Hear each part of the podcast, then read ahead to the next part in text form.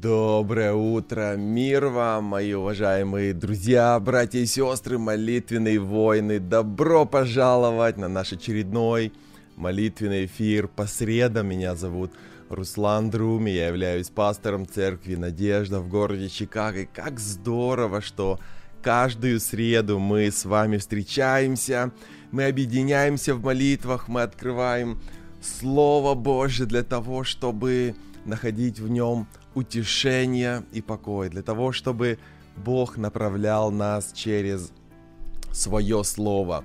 Каждую среду мы здесь встречаемся. Я всегда рад вашим сообщениям, вашим комментариям. Вы можете отправлять мне их, если вы меня хорошо слышите и видите. Поставьте оценочку от 1 до 10, чтобы мы могли убедиться, что наше включение проходит замечательно, и мы смогли бы перейти сегодня к нашей теме. И сегодня мы вновь говорим о том, что же является препятствием – в наших молитвах, потому что мы молимся каждый день. И каждый день в нашей молитвенной жизни что-то происходит. Иногда мы сходим с тропы, но настолько незаметно, что не осознаем, что могут оказаться какие-то препятствия в наших молитвах. Поэтому сегодня мы об этом снова говорим. Давайте помолимся, поблагодарим Бога за это утро, за этот день. У вас может быть уже вечер и чтобы Господь благословил наше общение и это время особого, особого пребывания с Ним. Господи, в этот момент мы приходим к Тебе и мы благодарим Тебя. Я славлю, Господь, за моих друзей, за молитвенных партнеров, за то, что в этот момент мы можем объединяться в молитвах, и мы знаем, что молитва работает. Мы молились множество раз. И множество раз Ты отвечал, Господь. Столько раз Ты действовал по нашим молитвам. И мы благодарны Тебе за это. Сегодня в этот час мы хотим также наполниться Твоей силой, наполниться Твоим Словом, исполниться Духом Святым.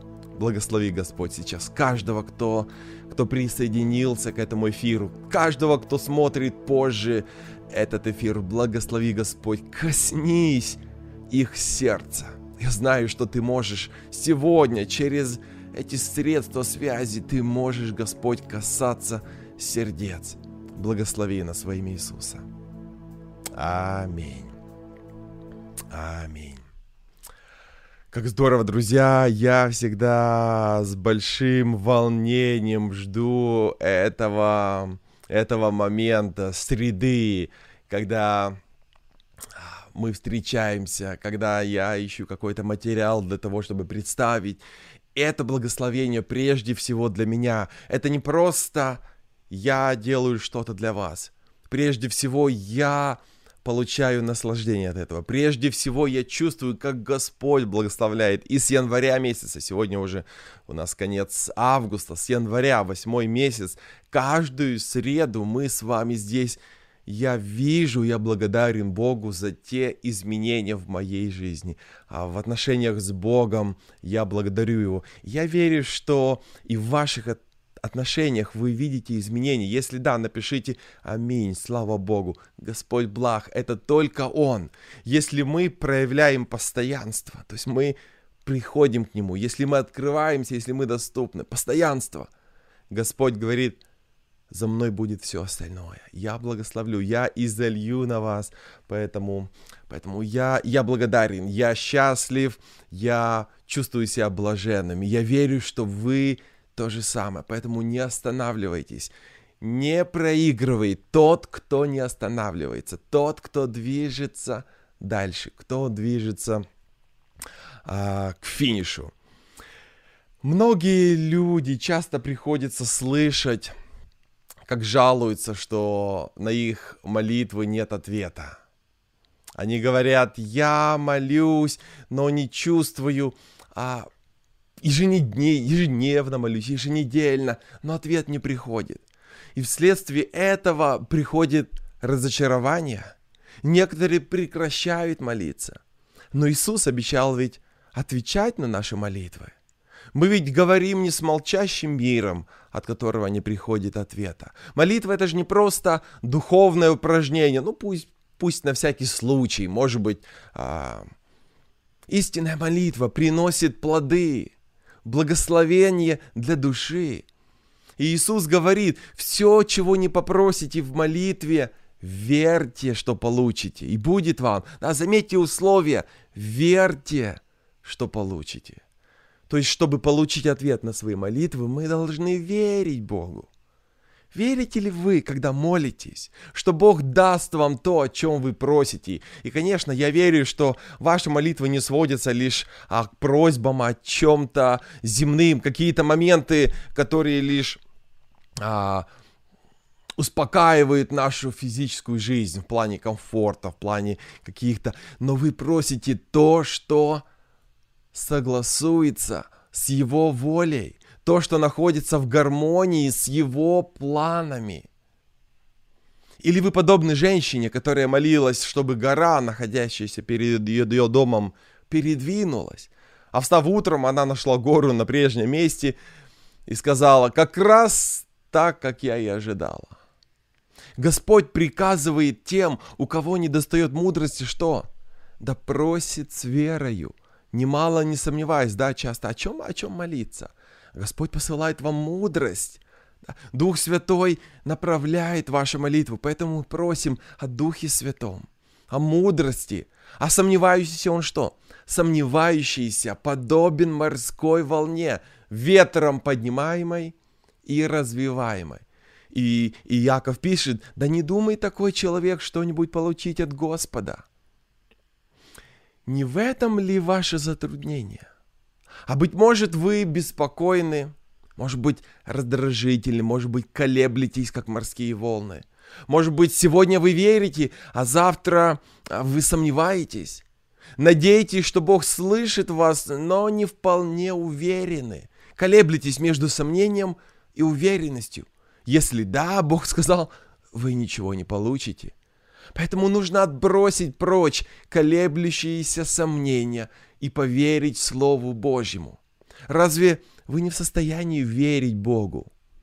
Можете ли вы найти хоть единственный пример во всех взаимоотношениях Бога с людьми, когда бы Он не сдержал своего слова? Бог исполняет свои обещания. И мы верим Ему и успокаиваемся в Его Слове. Другая причина, почему некоторые из наших молитв, э, на них не приходит ответ, заключается в том, что мы просим не на добро. Помните, Яков об этом говорит. Просите, но не получаете, потому что просите не на добро, а чтобы употребить для ваших вожделений. Мотив наших молитв ложный. Мы молимся из эгоистических побуждений, да, может быть просто, чтобы устроить свой комфорт, а может быть просто, чтобы как-то потешить свое «я», да, может быть молимся о том, что в конечном итоге не будет для нас благом, не будет славы Божьей в этом, а лишь для собственной чести. Поэтому, чтобы мы были не были, чтобы мы не были надменны и не погибли, Господь удерживает от нас эти благословения, или не благословения, а эти ответы. Фарисеи, помните, молились на углах улиц, на перекрестках, чтобы их видели отовсюду. Их молитвы были неправильно истолкованы и адресованы.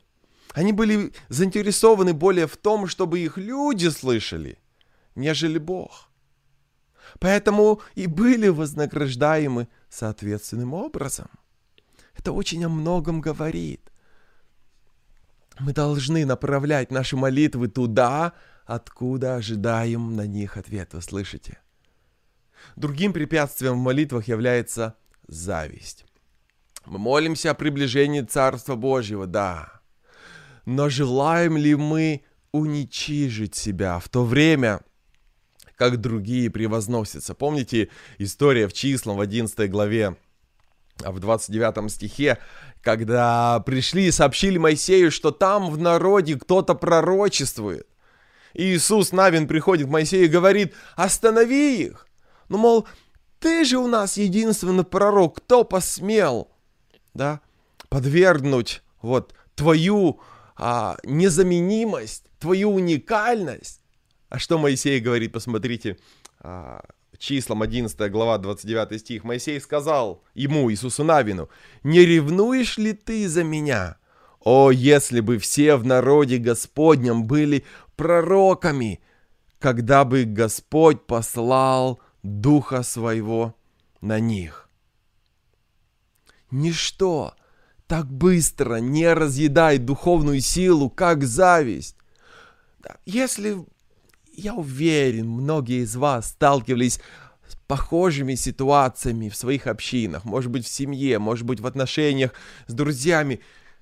Так пусть Господь сделает каждого из них лидером, каждого из них способного, каждого из них музыкантом или оратором, или, или способного чем-то другом. Почему я должен держаться и доказывать, что это я такой самый лучший, самый красивый, самый умный, а вы должны идти за мной и слушать меня? Нет.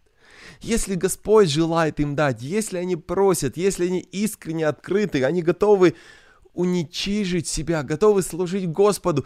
Пусть Господь каждому из них даст вот это а, величие, которое проявится в кротости для славы Божьей. Почему я должен держаться за это? Почему я должен претендовать на то, что мне кажется, только я заслуживаю, если Господь им... Почему? Зависть, друзья, зависть, ничто другое не съедает нас изнутри. Ничто другое не уничтожает духовную силу, как зависть. Я думаю, что именно зависть послужила препятствием в молитве и сушила духовную силу многих людей, когда-то верных, служивших Богу, а сейчас отошедших в сторону.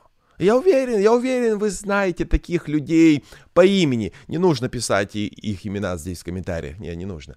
Вот я знаю, что вы знаете таких людей. И она, зависть, сдвинула их вниз с пьедестала власти и поставила их в такое положение, что они больше не смогли достигать сердец людей.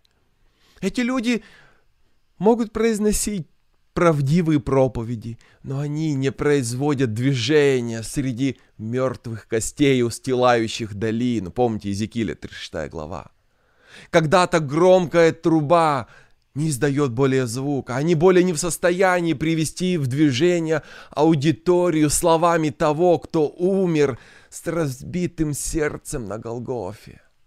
И вместо того, чтобы изгонять бесов, они руководствуются духом зависти. Демоны смеются над ними.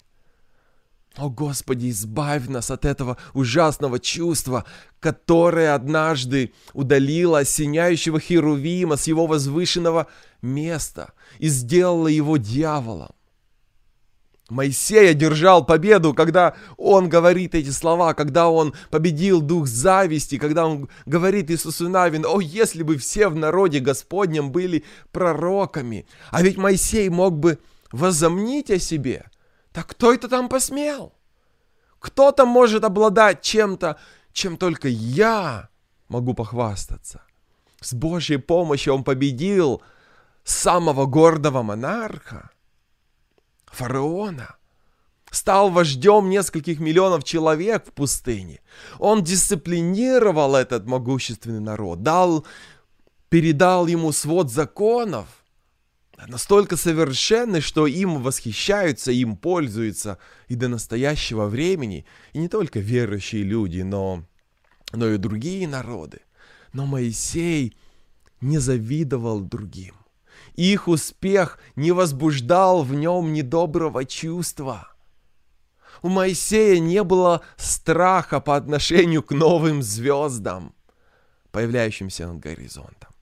Точно так же, как э, создание нового солнца не похитило бы у существующего солнца его блеск и свет, так и другой человек, говорящий Духом Святым, не встал бы между ним, другим человеком и Богом, чтобы воспрепятствовать потоку божественной силы и света.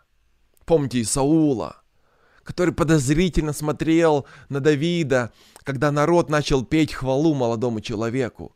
Приписывание большей чести Давиду, нежели ему, возбудило в нем зависть, и это произвело разрушение в его душе. Мы помним его конец. Так что он замыслил убийство и попробовал даже несколько раз убить Давида. Зависть открывает двери сердца для убийцы. Она уничтожает благородное свойство души, поэтому нам необходимо смирять свое сердце до тех пор, пока мы не станем заботиться о славе Божьей более, нежели о своем возвышении.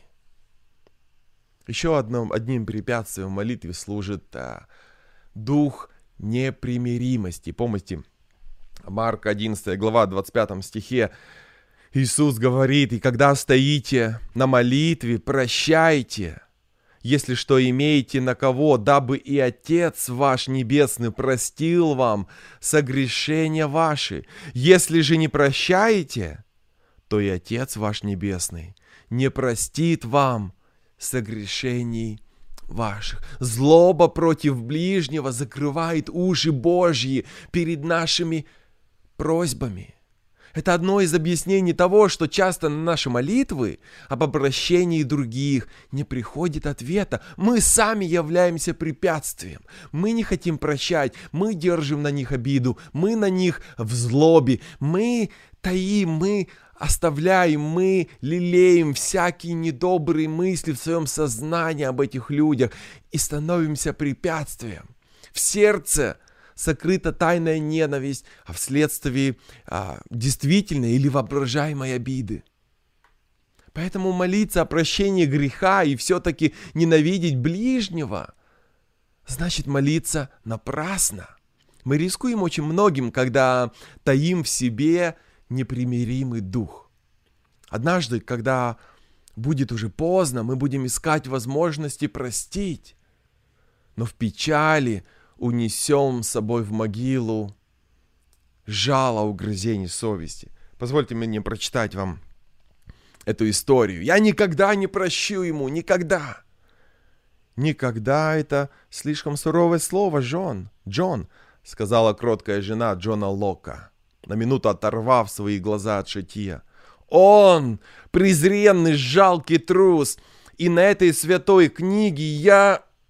Прошу тебя, не говори ничего, помни, что он мой брат, и ради твоей любви ко мне перестань проклинать его. Он сделал тебе зло, я знаю, но Джон, он очень молод и несчастен за минутный стыд, который ты почувствовал вчера. Проклятие, слишком большая цена. Пожалуйста, не говори ничего ужасного, Джон. Жена победила.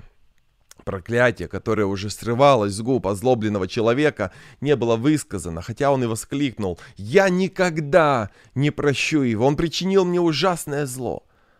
Молодой человек, который вызвал это раздражение в смирении раскаянии, напрасно искал прощения того, кого в минуту вспышки оскорбил почти неизгладимо. Джон Лок ожесточил против него свое сердце. Прошло время. В одно прекрасное утро молодой деревенский купец сидел в своей конторе за чтением газеты. «Как?» Послышались поспешные шаги. Но он не обратил на них внимания, как вдруг в контору ворвался мальчик без шапки, визжащий пронзительным голосом. «Господин Лок! Господин Лок! Джонни в реке! Маленький Джонни Лок!» Бросить газету и выскочить на улицу было первым побуждением испуганного отца. Он бежал, как угорелый, пока не достиг берега реки, бледный и подавленный. Первое, что увидели его глаза, маленький Джонни – на руках матери, которая с растрепанными волосами, обезумевшая от страха, прижимала к груди своего ребенка. Мальчик был только что спасен. Он тяжело дышал, но, открыв глаза, нежно улыбнулся матери. Она дрожащим голосом благодарила Бога. Другое тело лежало без чувств рядом. Темная кровь стекала из ужасной раны на его голове. Человек, которому Джон Лок питал неприходящую ненависть с риском для собственной жизни, оказался спасителем ребенка. Он ударился, ударился о плывущий кусок бревна, всплывая с мальчиком на поверхность воды, и его смерть казалась неизбежной. Джон Лок упал на колени на землю, наклонился над бесчувственным телом. «Спасите его!» — умолял он приглашенного доктора. «Верните его в сознание хотя бы только на одну минуту! Мне нужно сказать ему нечто важное!» «Он приходит в себя», — ответил доктор. Раненый открыл глаза и встретился взглядом с мужем своей сестры. Бледные губы затрепетали. «Прощаешь ли ты меня?» «Да, да, Бог свидетель, я прощаю тебя и в свою очередь прошу твоего прощения за свое нехристианское поведение». Несколько дней жизнь храброго молодого человека висела на волоске, и никогда еще не было более верных друзей, чем те, которые окружили его кровать, но болезнь победила, и бледный изнеможденный он ушел в могилу. О, если бы он умер с душой, омраченной моим к нему отношением, я никогда бы не смел надеяться на милость моего небесного отца, сказал Джон Лок своей жене, когда они проводили в путь спасителя своего сына. Познав ныне сладость прощения, я никогда больше не буду никому питать злобы и неприязни. Новый смысл открылся мне в ежедневной молитве. И я вижу, что призывал суд на самого себя, когда нечестиво просил, прости нам долги наши, как и мы прощаем должникам нашим. Многие люди потеряют Царство Небесное, Царство Божье, потеряют спасение, теряют отношения с Богом из-за ненависти, из-за злобы, которые они впустили в свои сердца. Еще одна причина, почему на наши молитвы нет ответа, это неисповеданные и непрощенные грехи, сокрытые в сердце – и поэтому Бог слышит, поэтому Бог не слышит наши молитвы. Подобно сострадательному Отцу, наш Бог находит удовольствие в ответе на молитвы своих детей. Ни одна искренняя молитва не пропадает. Господь слышит самый слабый вопль тех, кто взывает к Нему. Поэтому если мы прощаем других, если мы отказываемся лелеять грех в собственном сердце – окна небесные будут открыты для нас, и полное благословение, хотя и незаслуженное, снизойдет на нас. В ответы на наши молитвы, в ответы на ваши молитвы. Поэтому сейчас мы будем молиться. Мы всегда начинаем с благодарности, затем мы каемся, именно потому что непрощенные грехи, неисповеданные грехи являются препятствием, поэтому мы всегда каемся – только затем мы переходим и просим Бога о чем-то. И затем мы завершаем благодарностью. Если вы впервые именно таким образом мы молимся, если вы впервые сегодня с нами, добро пожаловать. Я очень рад, что вы присоединились к нам. И это не случайность. Господь зовет вас. Господь жаждет этих теплых, тесных, близких взаимоотношений с вами. Предстанем пред Ним с благодарением, будем с песнями хвалы приветствовать Его, ибо Господь, Бог великий, великий Он Царь, богов всех превыше. Так пойдем же, ниц пойдем, поклоняясь Ему, преклоним колени пред Господом, Господом нас создавшим. Так я начну молиться. Затем я остановлюсь, сделаю паузу, и это та возможность для каждого из вас поблагодарить Бога, воздать Ему славу. Господи, мы благодарны Тебе за эту возможность славить Тебя, за эту свободу благодарить Тебя, за эту, за эту свободу поклоняться Тебе. Ты наш Господь и нет другого. Наши жизни принадлежат Тебе. И мы благодарим Тебя за то, что Ты открываешь нам свет, за то, что Ты открываешь нам эти истины, за то, что Ты указываешь нам на наши изъяны, на наши проблемы, те препятствия в молитве, чтобы мы обратили внимание, чтобы мы каялись, чтобы мы просили прощения, чтобы мы удалили из своего сердца все то, что мешает нашим отношениям с Тобой.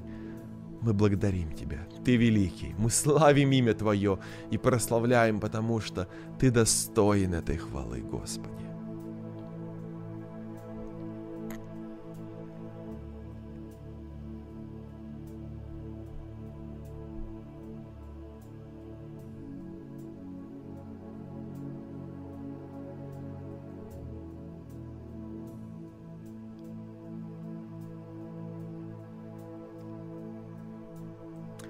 Мы славим Тебя, Господи, во веки веков.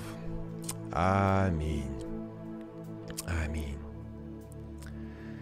И затем мы переходим к покаянию. То как раз о чем мы сегодня с вами говорили. Здесь Иоанн пишет, что если же мы свои грехи признаем, то Бог, верный и праведный, прощает нам их и очищает нас от всякого нечестия. Друзья, это такое обещание, которое не может нас не вдохновлять и побуждать приходить и каяться, приходить и признаваться в своих грехах перед Богом.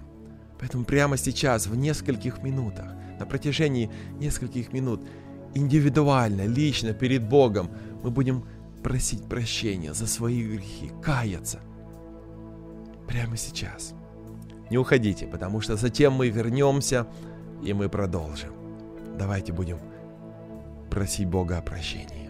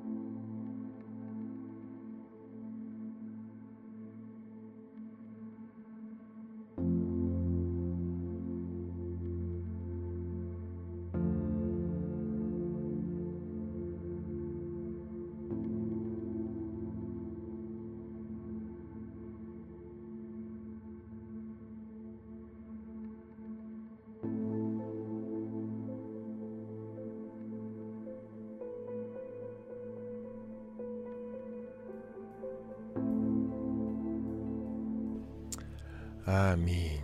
Господь благ. Аллилуйя. Господь сказал, что прощает нас. Если Он сказал, значит так и есть. У нас нет повода сомневаться в Его словах. И далее мы переходим к прошениям. Я всегда рад вашим сообщениям, вашим просьбам. Столько Столько сейчас духовной войны происходит в жизни верующих людей. Это и болезнь, связанная с ковидом. Это и душевный покой посреди хаоса, посреди неопределенности. Я вижу в разных группах, в разных сообщениях а, просьбы о молитвах, опыты о чуде, которое Господь совершил, об исцелении, о выздоровлении, о том, как эти опыты, как эти ответы на молитвы поддерживают веру, как они, как они поддерживают нас и вдохновляют нас молиться дальше, доверять Господу, несмотря ни на что, как это здорово. Поэтому продолжайте молиться. Господь благ, все под Божьим контролем. Даже если нам не все понятно, это не является поводом для того, чтобы остановиться, для того, чтобы разочароваться и бросить все. Продолжайте молиться. Просите, и вам дадут. Ищите и найдете, стучите и вам откроют, потому что каждый, кто просит, получает, кто ищет, находит, и кому стучат, кто стучит, откроет. Поэтому не уставайте, друзья мои.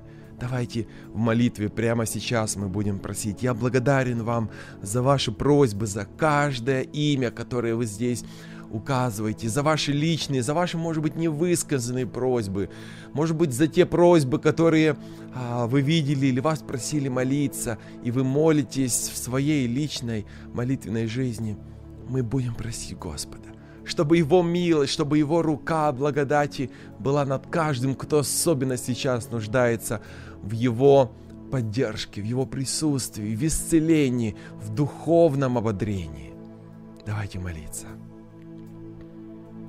Господи, мы приходим к Тебе сейчас и просим во имя Иисуса Христа, Сына Твоего, который умер за нас на кресте и воскрес, и сегодня в одесную Тебя Он находится, и мы просим, чтобы Ты вмешался в жизни наших дорогих и близких, в жизни Твоих детей, которые взывают к Тебе сейчас о помощи. Кто-то, Господь, болен и прикован к постели. Кто-то, Господь, может быть, на смертном одре и потерял надежду, пережив мучительные страдания. Кто-то, может быть, переживает развод, разлуку, потерю ближнего. Кто-то просто потерял смысл жизни, кто-то разочаровался в церкви, кто-то, может быть, потерял веру в Тебя, Господи. Я прошу, чтобы Ты вмешался в жизни этих людей, чтобы прежде всего они увидели Тебя чтобы прежде всего они услышали Твой голос, чтобы они почувствовали заверение в Твоей любви, чтобы они узнали и убедились, что Ты благ, и что Ты ищешь общение с каждым из них.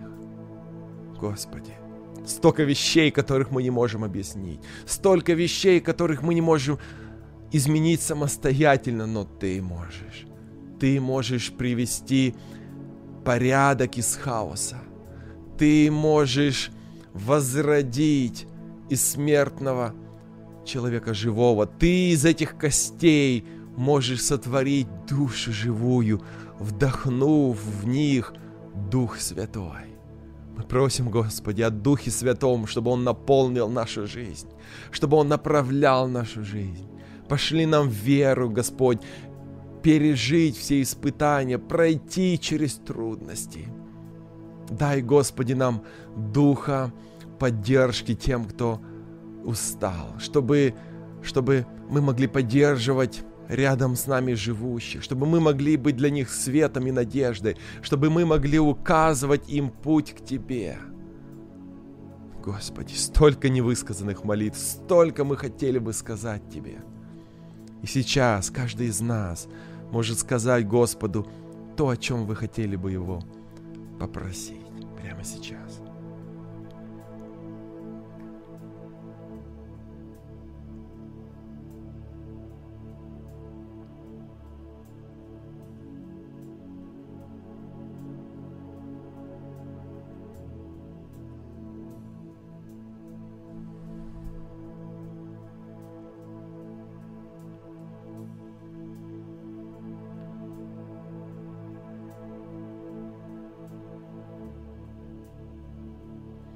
Господи, мы просим Тебя во имя Иисуса Христа. Аминь. Аминь. И мы завершаем наше молитвенное время благодарностью, потому что что бы ни случилось, мы не служим Господу только за то, что если Он нам дает и делает все по-нашему. Нет, мы служим и благодарим Его, несмотря ни на что. Поэтому выражаем Ему свою, свою приверженность даже если не будет по-нашему. Мы просим и благодарим Его, что мы благодарим Его за то, что в своей мудрости да, Он доведет нас до конца, ведь это наше самое главное желание — быть с Ним в Царстве Небесном. И мы благодарим Его за это, Господи. Мы благодарим Тебя за то, что Ты ведешь и не оставляешь нам. Даже если нам кажется, что все ужасно, даже если нам кажется иногда временами безнадежно, и кажется нам, что Ты нас оставил и не слышишь, это не так. Ты с нами, Ты ведешь нас, Ты рядом. И мы благодарим Тебя за это. Мы благодарим Тебя, что Ты посылаешь нам силу переживать трудные времена. Мы благодарим Тебя, что Ты ведешь нас к этому славному дню, когда Ты вернешься за нами, и мы будем с Тобою вечно. Мы будем с Тобою в Царстве Твоем. Мы благодарим Тебя во имя Иисуса Христа. Аминь. И здесь у Исаи мы читаем, что «И будет прежде, нежели они вас зовут, и я отвечу. Они еще будут говорить, я услышу». И вот за это мы благодарны Богу, что Он слышит нас, что Он с нами. Друзья, позвольте поблагодарить вас за вашу верность, за ваши молитвы, за вашу стойкость, за ваш дух, настрой идти до конца и в молитве воевать за души тех, кто упал, за жизни тех, кто где-то в стороне. Продолжайте молиться, продолжайте воевать в молитве за этих людей. И пусть Господь вознаградит вас и вашу веру, ваши усилия, старания ваши. Пусть вознаградит, пусть благословит. Мы с вами увидимся в следующую среду. Если у вас есть вопросы, пожелания, предложения, молитвенные просьбы, присылайте их в сообщениях, в комментариях. Я читаю, я отвечаю вам. Это благословение, молиться вместе, молиться друг за друга. Пусть Господь будет прославлен. Меня зовут Руслан Друми. Я являюсь пастором церкви «Надежда» здесь, в городе Чикаго. Если вы живете в окрестностях города, мы приглашаем вас на наши богослужения, которые проходят каждую субботу. Информацию вы можете найти больше здесь, в описании, на страничке в Фейсбуке или в Ютубе. Пусть Господь вас благословит. Аминь.